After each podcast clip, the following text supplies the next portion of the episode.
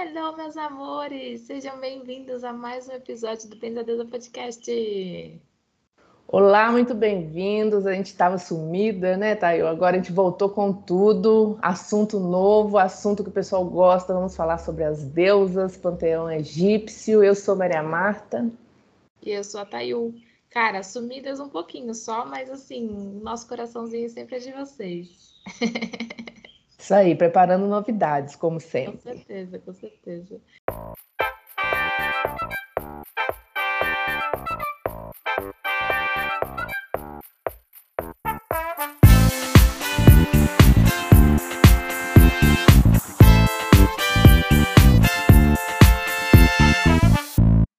Gente, hoje estamos com uma convidada ilustríssima, maravilhosa, que já veio aqui antes. Mas, cara, esse papo precisava acontecer. Acho que o papo da outra vez foi maravilhoso e abriu muitos, muitos caminhos na nossa cabeça. Até a gente terminou o podcast assim, ó. Ai, meu Deus, mais, mais, mais, mais. Muito bom. Então, Ana, seja muito bem-vinda. A Ana Paula, ela é terapeuta, astróloga, ela promove yoga para mulheres, para gestantes, e ela criou o método Devishala, que, ai, eu tô alucinada para começar a estudar com ela, mas tá bom, vamos lá. Oi, linda. Bem-vinda. Ai, suas figurinhas. Que bom estar aqui, tá aqui de novo. Assim que é bom, né? A gente sai pela porta, entra de novo e volta. Isso mesmo. Volta. Com certeza. Obrigada. Com certeza. Ainda mais Bem... de deusas, né? Exatamente, exatamente. Falando de deusas, as deusas chamam, atraem. Vamos lá trazer esse assunto aqui quente, né? E também tentar dar uma modernizada né, na, na, questão dos arquétipos, o que, que é esse panteão egípcio, como as mulheres podem se conectar com as deusas egípcias, com esses arquétipos, né? E lembrando, gente, vocês que não escutaram ainda o outro episódio com a, com a Aninha, ela falou sobre a liberdade de sermos múltiplas, né? Sobre as mulheres, sobre esse trabalho que ela tem aí das heroínas, com esse trabalho de ajudar as mulheres a resgatarem seu potencial. E hoje a gente quer focar especificamente no panteão egípcio. Vamos lá, estamos animadas. Acho que é importante, né, antes de tudo, porque o que nos chega mais aqui é principalmente as deusas gregas, né? Quando se fala especialmente em arquétipos, né, dentro dessa construção é, junguiana. Obviamente, a gente tem essa proximidade, né, pela construção aqui ocidental pautada, né, no, na, na, em toda, todo pensamento, né, não só mitológico, mas filosófico greco-romano, mas se pensarmos até num sentido que está muito atual hoje, de decolonização, né, de descolonização e decolonização, nós podemos pensar que quando nós falamos em deusas, especialmente africanas, é, pode ser muito benéfico para nós em sentido de, de, se libertar um pouquinho, né, desse pensamento que muitas vezes fica só ali focado, né, eurocêntrico, né, em, em deusas ali, e sair um pouco e começar a explorar deusas para realmente abrir a nossa mente e trazer uma certa liberdade, até mesmo de entendimento da realidade, né, porque a, a África é múltipla, né, a África é um, são Áfricas, né? Não existe uma África só, né? São, é, são muitas coisas lá dentro e muitas pessoas às vezes esquecem que o Egito é África, né? Ele está dentro dali. E, e o pensamento egípcio, a construção, né, do Egito antigo, né? Porque a gente não está falando do Egito hoje atualmente, né? O Egito antigo, porque toda essa mitologia, essa forma religiosa não existe mais no Egito, né? Ela existe muito fora, né? Porque lá só existe religiões abraâmicas hoje, né? Não se pode nem pensar em, em cultuar uma, uma divindade lá dentro. É, mas se a gente pensar a importância, a influência que ele teve na história, ainda tem, né? Porque todo mundo é muito fascinado pelo Egito até hoje, né? As pessoas ficam. Então tem algo ali que nos chama. É rico, né? A gente tem uma, a gente tem uma ancestralidade ali, uma, como que eu posso falar isso? Ah, um resquício parece que dentro da gente que chama muito para esse para esse para o Egito. E assim eu particularmente eu sinto muito isso que é um é quase um encantamento assim. Eu tenho um fascínio muito muito grande pelo Egito e eu sou maluca para visitar lá só pela por essa aura que assim é o que você falou né? É, o, o Egito moderno ele não carrega mais isso, mas essa aura que tem lá, isso me chama profundamente, assim, eu, eu, eu me vejo até naqueles filmes com tecidos e fluidos e tal. É, é, mas é, é isso, eu acho que a gente tem muito essa na veia, não sei explicar, parece que é, que é interno, assim, que é muito ancestral mesmo. Que está desde os primórdios, né, Ana, da, da construção do planeta, Suméria, Egito, está enraizado talvez no nosso DNA, talvez não, né? Nosso DNA aí, como ser humanos. É, enfim, é, eu penso muito também no sentido, acho que tem algo que está ali no nosso inconsciente que nos leva até ali, né? Porque é algo quer, quer voltar, né? Quer emergir, quer, quer, quer ser lembrado, quer voltar a pertencer, né? Porque muitas coisas a gente colocou lá fundo, né? Tipo, deixa para lá, né? Mas tudo isso faz parte de nós, né? Então, assim, como vocês e como muitas pessoas, acho que o que eu mais ouço quando as pessoas falam do Egito é isso, né? Me fascina. Nossa, uhum.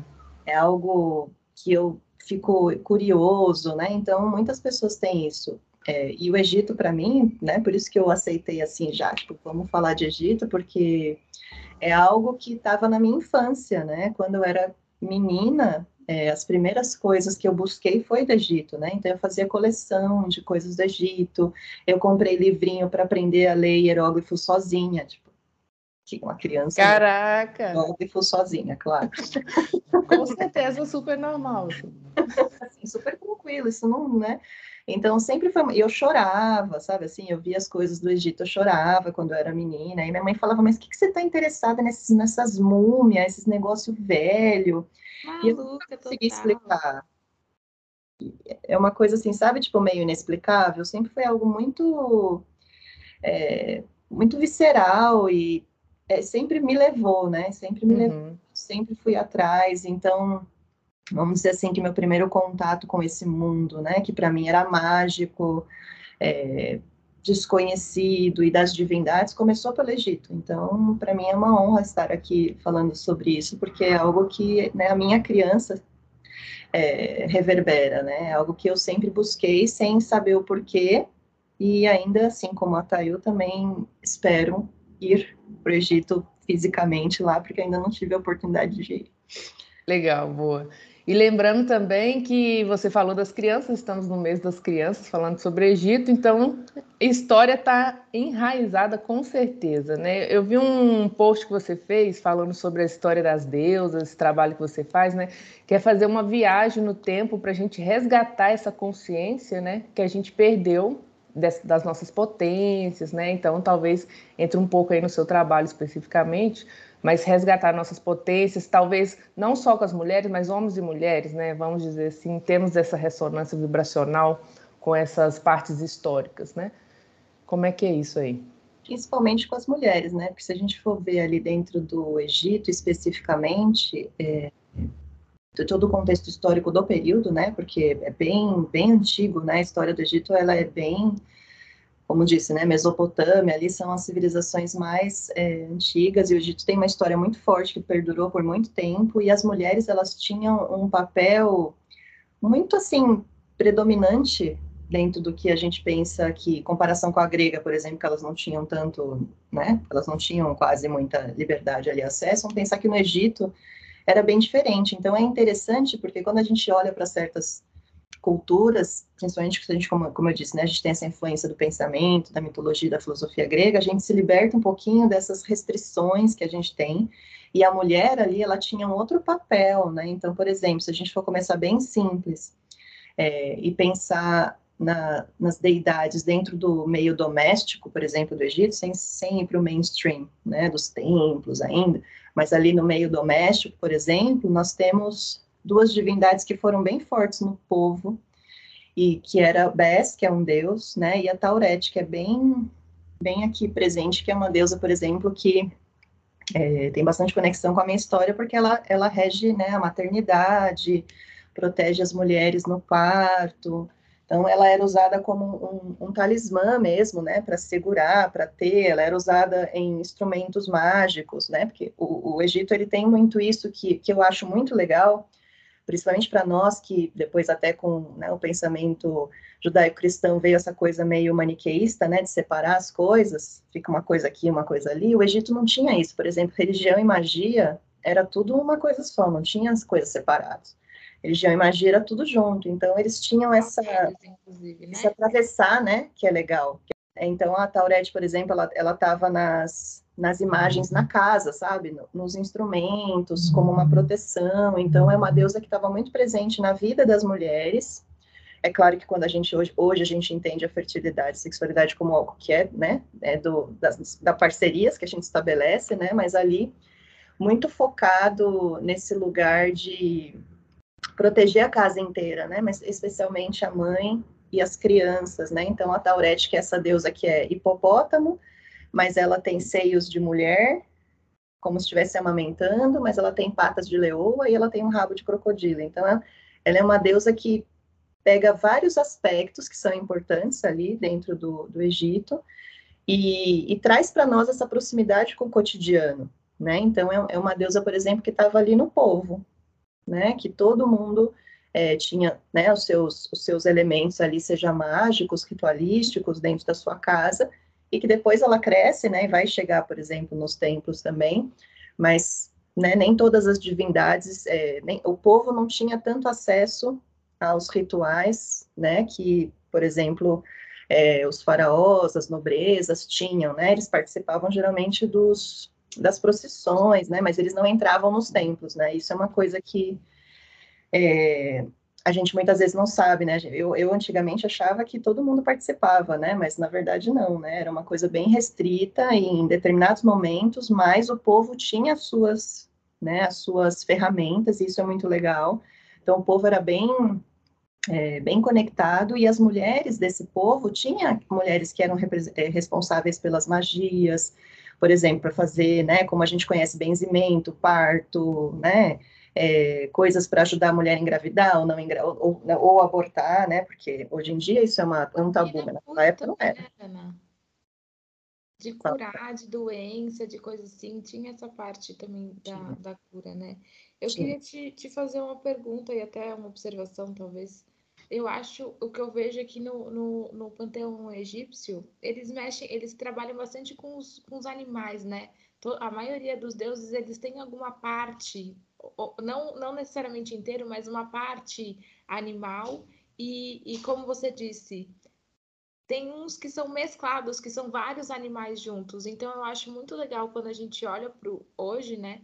É, a gente, eu e a Maria Marta, a gente estuda bastante sobre isso, então a gente sabe que quando a gente trabalha com animais de poder, com animais de força, é, quando a gente faz, a gente pega um Deus que tem várias partes de vários animais, é justamente juntando a força desses animais, né? A gente acha que é só porque é bonitinho, né? O, o, o, o arquétipo, mas é a união das forças desses animais. Então, é a pata da leoa, é, a, é o corpo do, do hipopótamo. Então, isso tem um significado, não é só, sei lá, não existiu de fato um ser assim, mas é a união desses, dessas forças, né?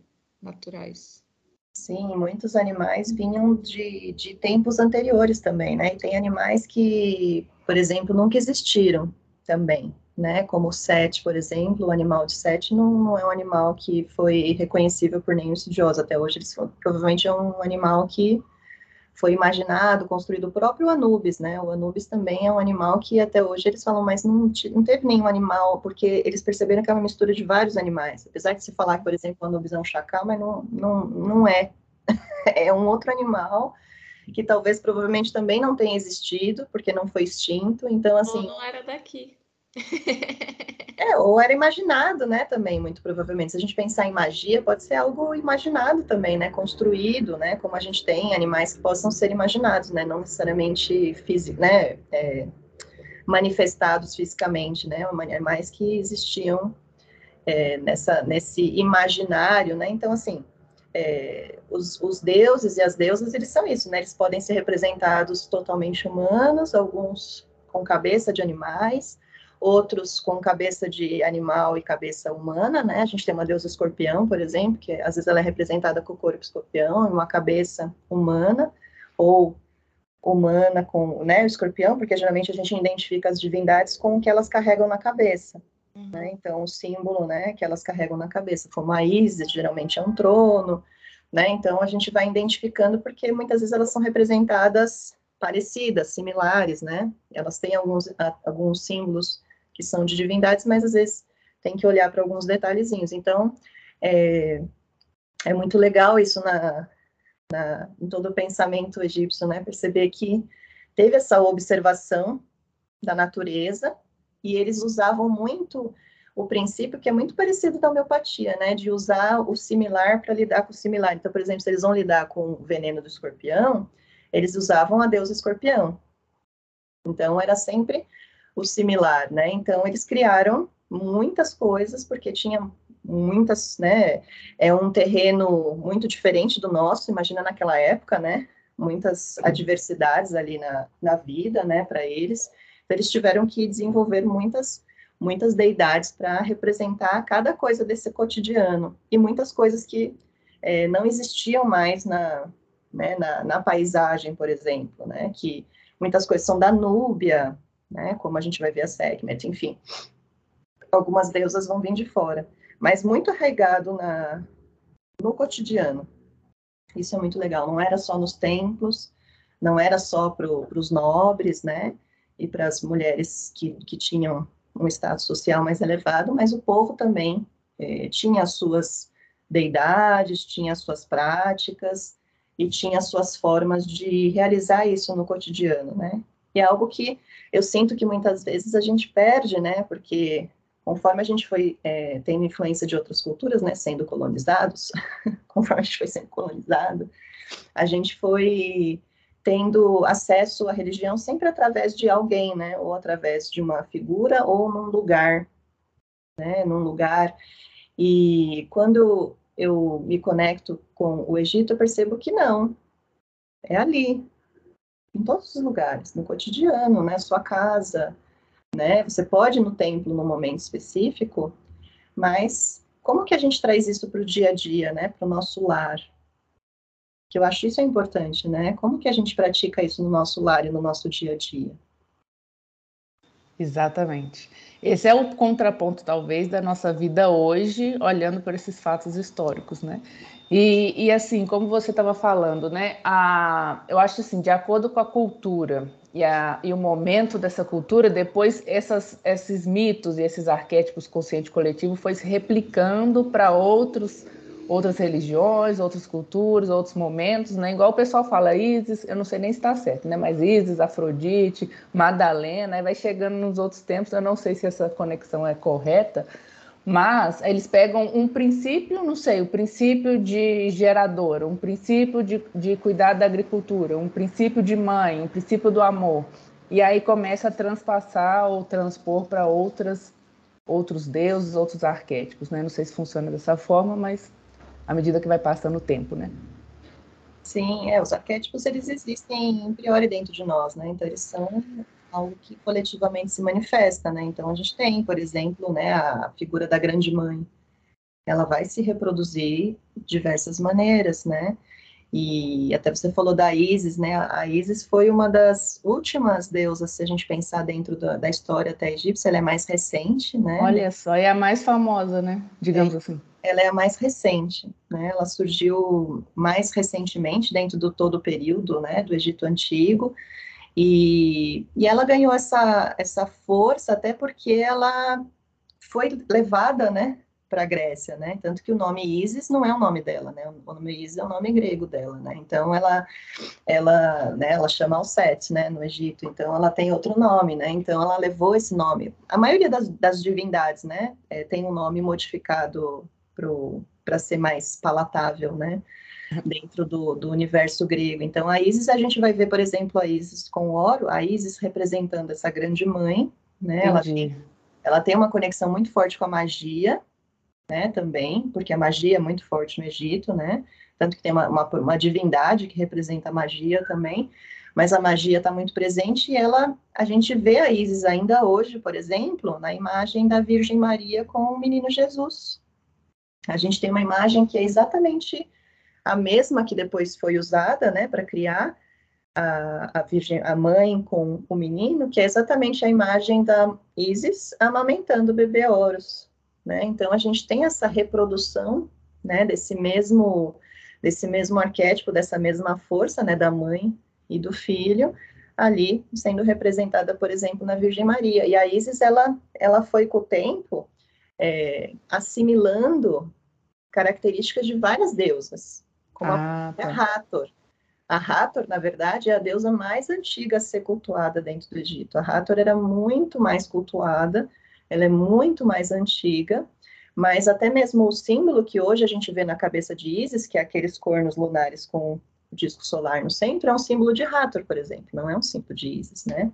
Então ela foi assimilando várias características e ela se tornou então essa figura, né, dessa grande deusa, dessa grande mãe, chamada até de deusa de mil nomes. Mas ela é mais recente na história, né? Mas ela criou um grande impacto, muito provavelmente, né? Eu fico pensando, analisando a história, né? Muito provavelmente porque a gente estava carente disso naquele momento já historicamente, né? Onde as deusas já estavam perdendo o seu, né? O seu, o seu lugar, enfim, muitas, né? O patriarcado já avançando a todo vapor, as religiões, né? As religiões monoteístas, enfim. Então essa figura do feminino, né? Todo abrangente, estava meio que deficiente, né? Então ela começou a crescer, a se expandir, a chegar e a tentar se manter de uma forma ou de outra, por exemplo, na Virgem Maria e no Menino Jesus, né? Então se manter. Mas a Isis, apesar dela ter essa fascinação, né? Porque todo mundo de alguma maneira ou de outra, a Isis toca, né? A Isis é, chega a fundo, mas ela não é a deusa mais é, mais antiga, até que o templo de Isis foi construído muito recente na história, né? Então não tinha antes, não tinha antes um templo de Isis onde se fazia rituais, né? O Osíris era muito muito presente, o Horus também, enfim. O Horus tem relação com Hathor, também bem antigo, enfim. Então a gente tem ali uma... É, o Egito é muito amplo, né, gente?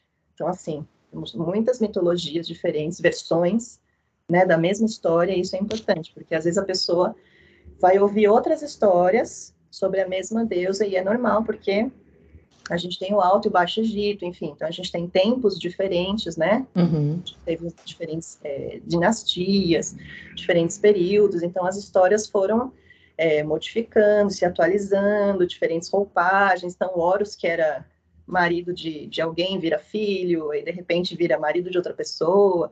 Então, isso tudo para eles é normal, eles não veem isso como um problema, sabe? Tipo, ai, como assim? Não é Para eles está tudo certo. Ah, agora, uhum. ah, agora ele está ali realizando essa função. Agora ele está aqui fazendo essa função. E eu acho que isso é legal para a gente aprender, porque a gente coloca muitas vezes em caixinha, né? Não, Verdade. eles têm que ser só Verdade. essa aqui.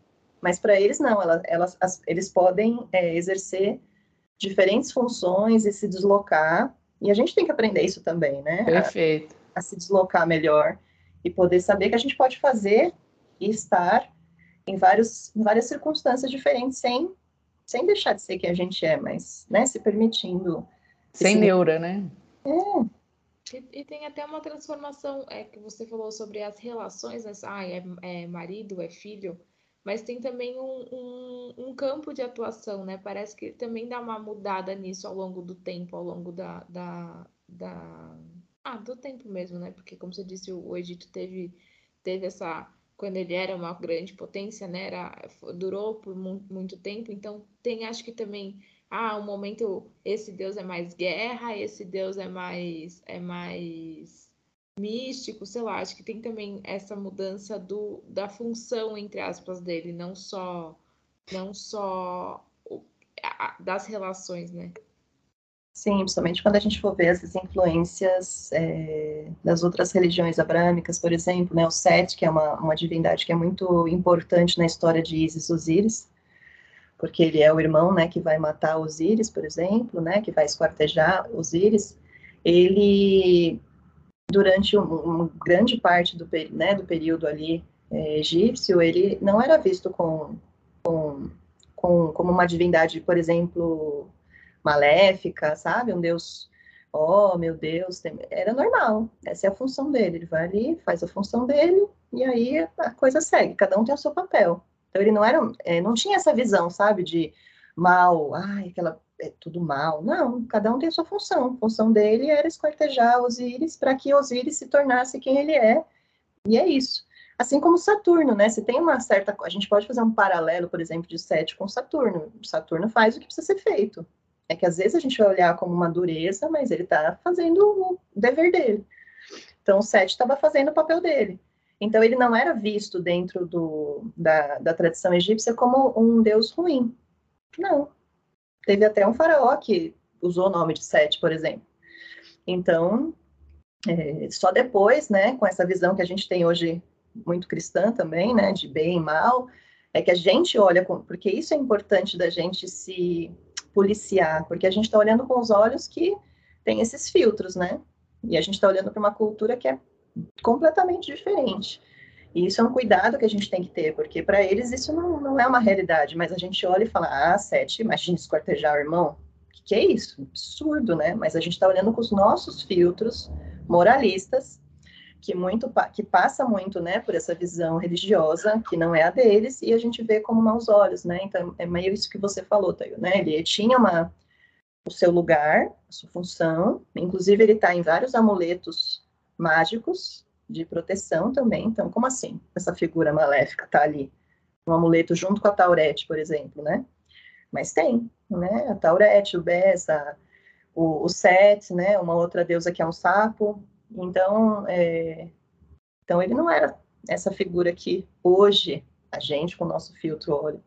E, e, a gente percebe o quanto que a gente foi colonizado, né, mentalmente também. A gente não consegue nem olhar as coisas com esse sem esse filtro. Então, é muito importante olhar para culturas que nos desafiem, principalmente as africanas, as indígenas, para quebrar essa, essa visão que a gente tem muito maniqueísta das coisas e que nos prejudica, né, mulheres e homens, no nosso desenvolvimento. E quanto mais a gente se liberta, melhor para nós, né? Sim, que até é uma questão, né, do, do, do, do cristianismo, que é o bem e o mal, quando acontece alguma coisa na nossa vida, ai, não, é o diabo, é o capeta, é o, é o, é o como que é falar, o inimigo.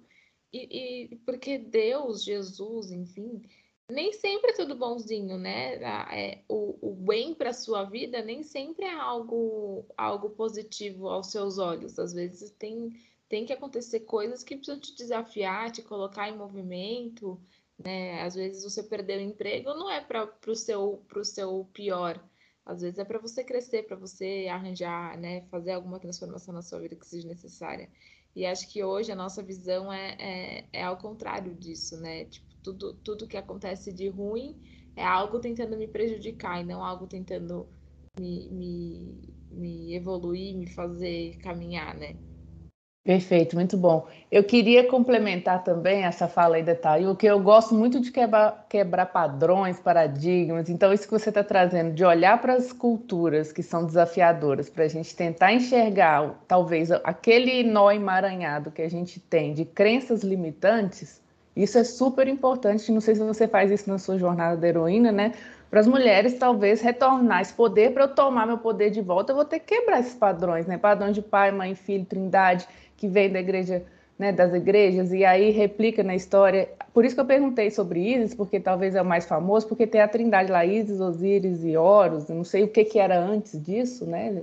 Talvez você falou aí, tem, tem outros nomes, mas para a gente conseguir quebrar isso e se reestruturar de uma forma na vida hoje, né, com nossa cultura hoje, e conseguir sair disso de uma forma diferente, né?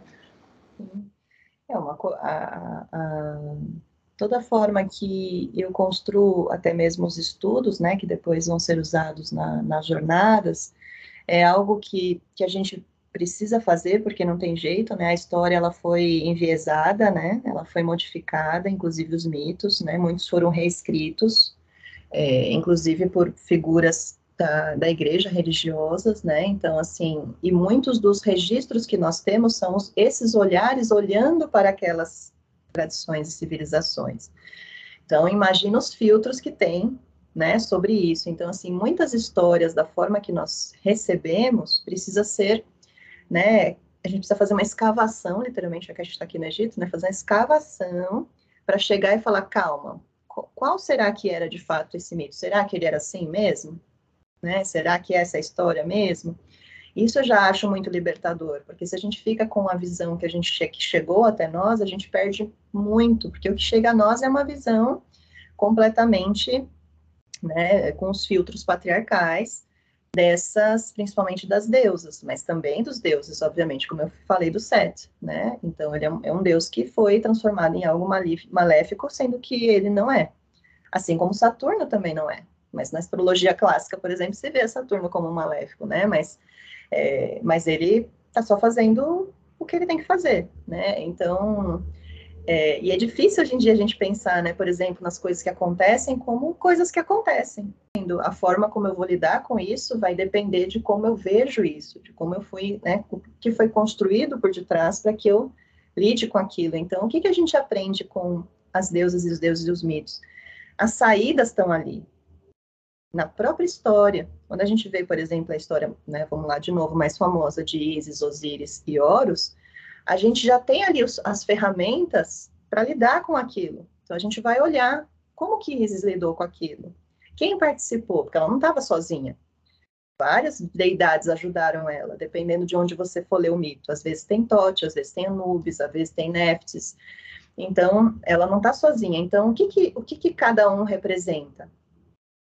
Então, é isso que eu vou tentar usar para às vezes, sair de uma situação similar. Não é que eu vou estar procurando uma pessoa que foi esquartejada, mas o que, que representa o Osíris esquartejado, né? Ele representa algo dentro de nós. Ele é masculino, se a gente for olhar na história. O masculino que foi esquartejado. Aliás, não se encontra o falo, né, de Osíris. Então ela vai ter que, né, ela vai ter que fazer aquele, aquele falo para poder então depois copular com ele, gerar oros. Então tem toda uma, né, tem todo um, um movimento que chama a gente também para movimentar isso dentro de nós. Se a gente for pensar aqui numa questão, né, psíquica, o que acontece dentro de nós. Então, nos próprios mitos, nós já encontramos respostas e saídas para a vida, porque a gente está vivendo os mitos o tempo todo. Mas quanto mais acesso eu tenho a outros diferentes mitos, novas ferramentas eu encontro dentro de mim, né? Novas potências, novas possibilidades, coisas que eu não pensei, porque aquela tradição, aquela cultura pensa diferente. Então, isso é legal. Eu gosto de buscar coisas que pensam diferente do que eu já tenho costume. Porque senão eu estou sempre pensando, né? Como a gente fala, na mesma bolha, né? Não saio da minha bolha e, e muitas vezes não uso essa, essa criatividade toda que a gente tem, né? De culturas que veem as coisas de formas diferentes, como o Egito, que é bem diferente mesmo, né? É a pluralidade, né? A gente é tão plural e tão multi, né? Que quando a gente se prende só a uma coisa, só uma forma de pensamento, só uma forma de, de, de agir, a gente se limita, né? E como você disse, quando a gente, quando a gente olha para os mitos, a gente vê respostas que, existem, que cabem dentro de nós, né? Que existem dentro de nós. Então é tudo bem. Perante essa situação que eu tô agora, que ferramenta que Deus, que, que que função que eu vou ativar dentro de mim para poder me superar ou para poder sair dessa situação, né? Então, é bem bacana isso, a gente olhar, a gente olhar isso como forças que habitam dentro de nós também, os deuses como que habitam dentro de nós, não só uma força externa que está aqui para me salvar, muito pelo contrário, são forças internas que a gente precisa despertar quando for necessário. Uhum. Eu queria entrar um pouquinho nos arquétipos da, dos felinos, você comentou de Sekhmet, coment... eu não sei, Bastard, eu sei esses nomes, né? Mas se tiver outros, é, você pode comentar um pouquinho sobre esses? Sim, é, as, as deusas que são bem, bem fortes e impactantes, né, dentro da, da tradição egípcia, geralmente elas são felinas, né? Então a gente hum. tem, por exemplo, é claro que você comentou de trindade, né? Não tem esse conceito de trindade dentro deles ali, porque eles, né, pensavam a organização de uma forma diferente, né? Mas é, nós podemos pensar aqui, vamos trazer para um conceito do sagrado feminino, tá? Só para a gente fazer um paralelo, né? Tá. Aqui, aqui para nós, né? Para nós. Tá. É, nós temos, por exemplo, três deusas que têm bastante correlações, que são, por exemplo, a Hathor, a Sekhmet e a Bast, né? Que são as deusas geralmente mais é, conhecidas ainda aqui, geralmente um pouquinho melhor.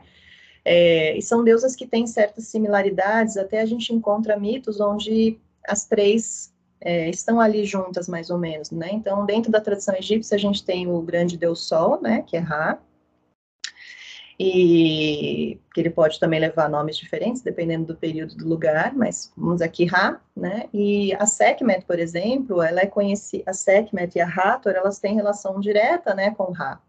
Umas chamando o, como o olho de Ra, o coração de Ra, filha de Ra, enfim. Então, elas têm essa, essa, essa similaridade. Hathor, ela já é uma deusa aqui representada com, né, com a correlação à vaca, né? Então, ela é chamada como a vaca celestial, de onde a Via Láctea, por exemplo, é criada a partir dos seus seios. Uma correlação que a gente vai ver depois na grega, né? Porque a grega só foi surrupiando as divindades de tudo quanto é lugar, né? Gente, é isso que aconteceu. Não tem jeito, não, não tem como florear, né? Eles foram pegando as divindades de todas as coisas, mudando o nome, adaptando, e aí fomos, né? Siga o baile. É, é assim, né, que funciona.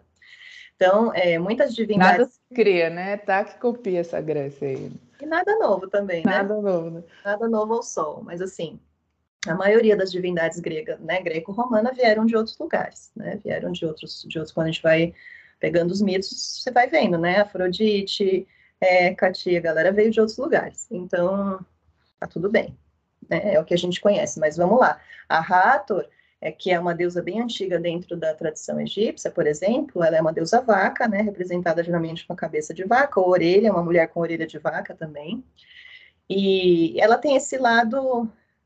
Eu não gosto de fazer sincretismo porque a gente limita a divindade, né? Porque elas são muito diferentes. Mas, por exemplo, ela tem muitas similaridades com a Afrodite, né? Porque ela é uma deusa do amor, da sexualidade, da beleza, do prazer, da embriaguez, das sacerdotisas, né? Que dançavam que eram musicistas, né, que cantavam também, então tudo isso está muito ligado ao culto de Hathor, né, as mulheres que, que buscavam isso, né, quando você também queria buscar parceiros, né, então se fazia muitas magias e orações para Hathor, quando você queria, né, encontrar alguém, nesse sentido, ela não tem essa correlação com mãe, a mãe, a Isis que pegou, ela é mais essa coisa, vamos, vamos viver a vida, né, essa vida prazerosa, tá? Meio dionísica, né, Rato? É, meio Afrodite dionísica.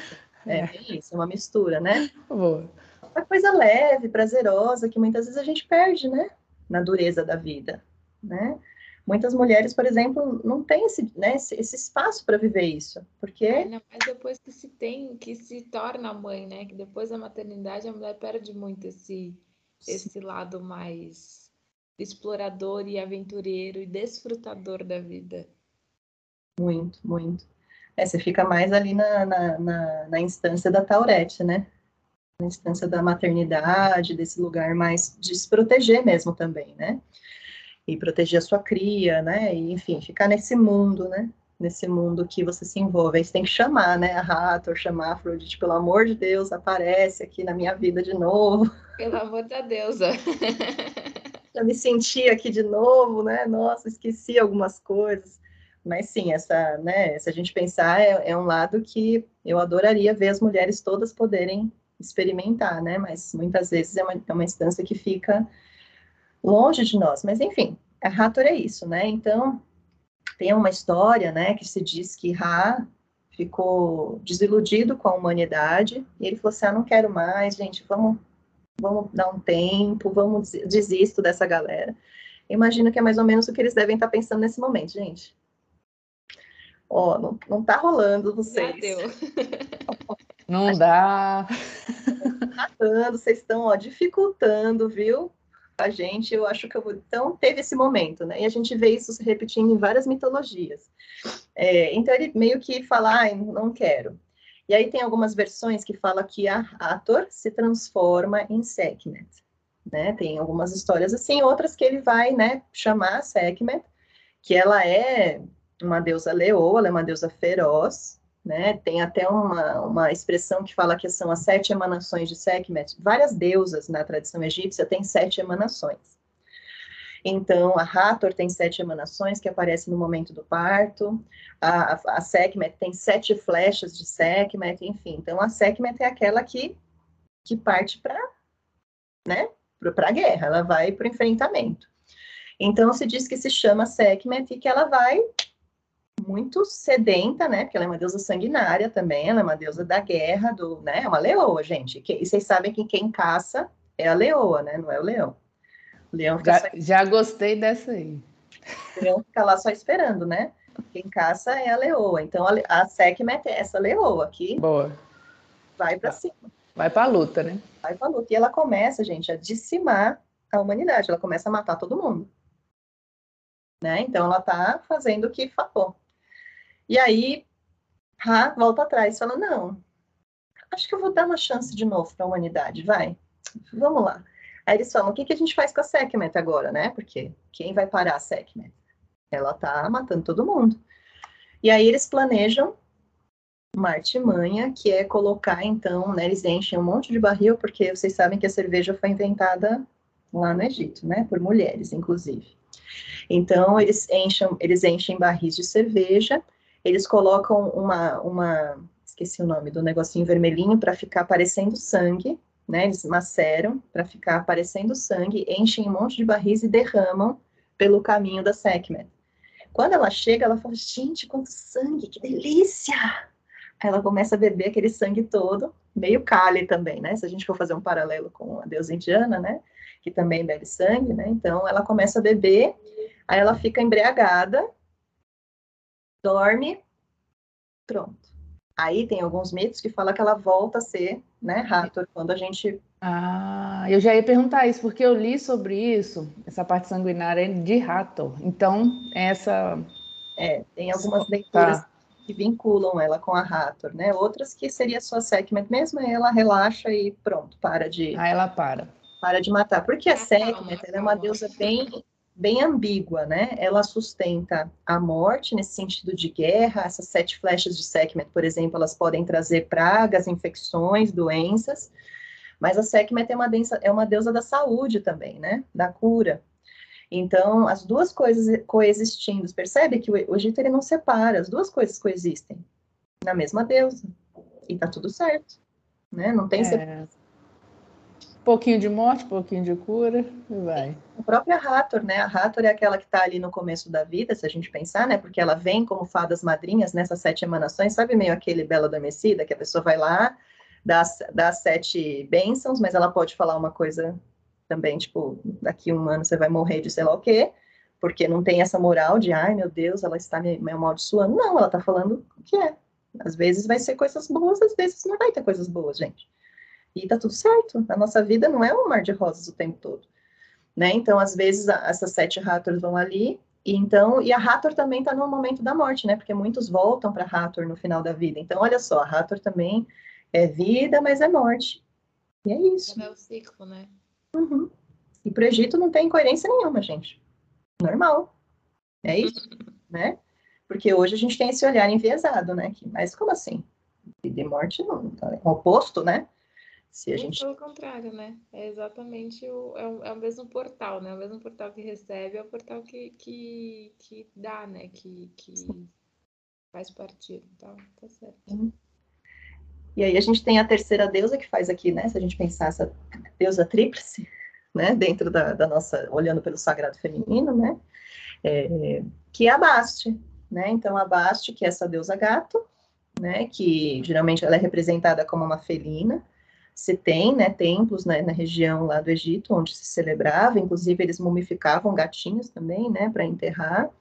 Tem um documentário que chama o Sakara, que é bem legal para quem quiser assistir, que mostra bastante isso, né, os- as escavações e fala muito de, de Bastet, né, e dos cultos, então ela também é uma deusa que tem muitas similaridades com Rata no sentido dessa leveza, sabe, dessas sacerdotisas que dançavam, que cantavam, que brincavam, mas é gato, né, gente, felino, gato, então gato tem os seus momentos, né, barriguinha para cima a gente coça, mas ao mesmo tempo que você está coçando a barriga, ele pode te morder, né, meter a, mão na tua cara. Então, assim, é, a Basti, para mim, eu acho que ela é uma deusa essencial para as mulheres que foram muito domesticadas, sabe? Para a gente começar a sair desse lugar de achar que a gente precisa só ficar com a barriguinha para cima ou só sendo dócil o tempo todo. E aí a Basti mostra que não, né? Um gato não é dócil o tempo todo. Aliás, o gato, né? Já, já ouvi isso de vários especialistas falando que o gato nunca pode ser domesticado, ele é um animal selvagem né? Ele pode ficar na sua casa, mas ele fica porque ele quer, né? Porque domesticado ele não é. Ele pode fazer um xixizinho ali, mas ele continua sendo dele. Às vezes ele vai ficar uma semana sem olhar para tua cara e vai ficar lá num lugar muito alto para você nem encostar nele, né? Então, assim, ele não é um, um animal complacente que vai se adequar, né? Ele faz carinho quando ele quer, quando ele quer pro colo ele vai, quando ele não quer ele não vai, né? Se ele quiser fazer na sua cara ele faz, né? Então, é, a, vamos imaginar que a Basti ela traz tudo isso, mas ela é uma deusa que está muito ligada também com crianças, né? Então, com esse universo de proteção, né? Tanto a Sekhmet quanto a Bast são deusas guardiãs. Né? Uma, uma guarda a região ocidental e outra a região oriental. E todas estão ligadas com os faraós também, de proteger os faraós. Então, se diz que Hathor protege as mulheres, né? No sentido né, da, desse lugar de sexualidade e tudo mais, que a protege as crianças e que a Sekhmet protege a humanidade. Então, elas são essa grande tríade de grande potência, né, do, do feminino, se nós pensarmos, cada uma na sua instância, né, e a, a Taurete, apesar de não estar tá tanto assim nos cultos, né, maiores, ela está mais no, no, no, povo mesmo, é também uma deusa que está protegendo as mulheres no parto, né, por exemplo, na gestação. Então, cada uma tem a sua instância, mas elas são bem livres. Percebe que as, as deidades, elas são bem bem soltas e livres, que é algo que muitas vezes a gente não vai ver muito na, na greco-romana, que elas vão ficar muito restritas, né, a certas funções. E aqui no Egito a gente vê elas, sabe, meio capilarizando, assim. Elas vão, às vezes elas estão de outro jeito, estão em outro lugar. Você fala, Deus, ali, o que ela está fazendo ali? Tá lá. tá ali, tá aqui. Então a gente vê essa, essa liberdade, sabe, mais é, do movimento da, dessas potências, né? Porque eles também entendiam como potências, né? Como potências do divino que estavam ali exercendo suas funções. E a gente também pode trazer essas potências para dentro de nós, né? Sejamos mulheres ou homens, né? Pra, pra muito todos. bom. Nossa, muito bom essa parte aí que você comentou de domestic, é, domesticar, né? Então, hoje, eu acho que na nossa cultura patriarcado aí, nós estamos domesticadas, né? Vamos falar isso. Porque é, talvez é esse o resgate, que talvez não, né? É tipo, a gente precisa sair disso aí, né, meu? Nosso, cadê nosso lado selvagem, né? Nosso lado precisa sair para a luta, para conquistar, para fazer as coisas, né? Estamos... Não só, não só selvagem, mas também de viver o, o que o nosso corpo, o que o nossa cabeça, o que as nossas emoções estão falando. É. Não só ficar no dócil, tem o, tem o lado também de você, cara, se você tá com raiva, deixa a raiva acontecer. Se você quer ficar sozinha, de, fica sozinha, né? De você permitir, né? Não só, não só selvagem, mas permitir todas as suas emoções. É. Forças. Sim. E até é por isso que não se gostam, por isso que o patriarcado não gosta do feminismo, né? Porque o feminismo é aquela primeira questionamento de opa, algo tá errado. É. Aí começa a se fazer perguntas, né? em todos os níveis, né? Se a gente nunca tivesse perguntado e questionado essa estrutura, a gente ainda nem estaria, por exemplo, né, podendo fazer nada disso aqui. A gente não estaria nem aqui falando, né, mulheres, se fosse falar a verdade. A gente estava sendo queimada na fogueira. A gente não estaria tendo essa liberdade. A gente tem, ó, a gente está aqui, vocês têm um podcast, vocês chamam outras mulheres. Então, isso é graças a esse feminismo que já existiu muito tempo antes de ser organizado como feminismo, já existiu de diversas maneiras. Uhum mas que questionou, né? Que começou a olhar para as coisas e falou: opa, calma aí, é assim que tem que ser? É desse jeito, mas é ali, né? Começou a fazer perguntas e então a gente começou a se movimentar. E essas deusas que são questionadoras, vamos assim dizer, por natureza, sempre incomodaram, né? Tanto que elas se tornaram demônios, bruxas, né, putas e aquela coisa toda que a gente sabe é, na cultura, né, que olha para essas deusas e fala, ah, essa deusa é um demônio, uma bruxa, né? Maléfica. É, é, é a própria, próprio conto que você contou aqui da, da bebedora de sangue, né? Não, se ela vai pra luta, ela bebe sangue, ela é diabrada. E não é assim, né? Sanguinária, impossível, hum. né? Agressiva, raivosa. Ué, mas se a mulher também não tiver o seu momento de raiva, como que ela vai mudar a vida dela, né? Exatamente, a raiva é boa, a raiva bem canalizada é super boa, super produtiva, né? E vocês que estão ouvindo aí, se alguma parte te incomodou, você não acreditou em nada, achou bobagem, balela, olha isso que está te incomodando. Porque geralmente eu gosto de falar assim, o que incomoda, o que cutuca é aonde que está o nosso ponto de trabalho, né? Ali que está talvez a saída, como você falou, né? O próprio mito e o próprio arquétipo mostra a saída, né? O que incomoda mais é onde que está talvez o ponto de libertação dessas crendices. Sim, se permitir também, sabe? Tipo, buscar as imagens dessas deusas, olhar, sabe? Meditar, deixar aquilo entrar, né? Acho que isso é importante também, a gente olhar para aquilo nos desconforta, entender o que, que isso causa, né? O que, que isso está mexendo dentro de mim, para onde isso está apontando. Então é muito importante, né? Porque isso eu já ouvi muito, por exemplo, né? Que eu venho do yoga, né? Nossa, aquela imagem de Kali, ai, mas que deusa feia. Bom, por quê? Quem está falando que ela é feia, né? O que está que, né? o que que tá acontecendo dentro de você? Então, se permitir, né, é, ver também, se expor, se expor a figuras é, diferentes para começar realmente a abrir né, espaços e frestas dentro de nós para coisas que estão ali adormecidas, silenciadas, inconscientes, mas que também fazem parte de nós, que faz parte da humanidade, né? Porque toda a divindade, tudo que se manifestou faz parte de nós por mais que tenham né, banido isso, e isso está causando mal à humanidade até hoje, esse banimento de tudo isso da nossa realidade, a gente está pagando pato hoje, a gente precisa realmente reaver, né? E não estou falando que você precisa voltar a cultuar fisicamente Sekhmet, não, mas você precisa lembrar que ela existe. Lembrar que, por exemplo, essa raiva de Sekhmet, né, essa, essa, esse lado sanguinário existe dentro de você, esse lado feroz, né, existe dentro de você e que isso precisa ser reconhecido, né? Você falar, opa, isso existe. E ela, ela é existe. utilizado quando necessário, né? É, porque senão a gente vai ser tomado por isso no sentido sombrio, né? Se a gente for usar Exato. um conceito junguiano, né? A gente vai ser tomado pelo, pelo sentido negativo e aquilo vai vir como uma expressão, né? O próprio Jung fala, né? Quando a gente deixa de cultuar os deuses, eles viram doenças. Exato. Então, a gente precisa olhar para isso, a gente precisa dar espaço para isso na nossa vida.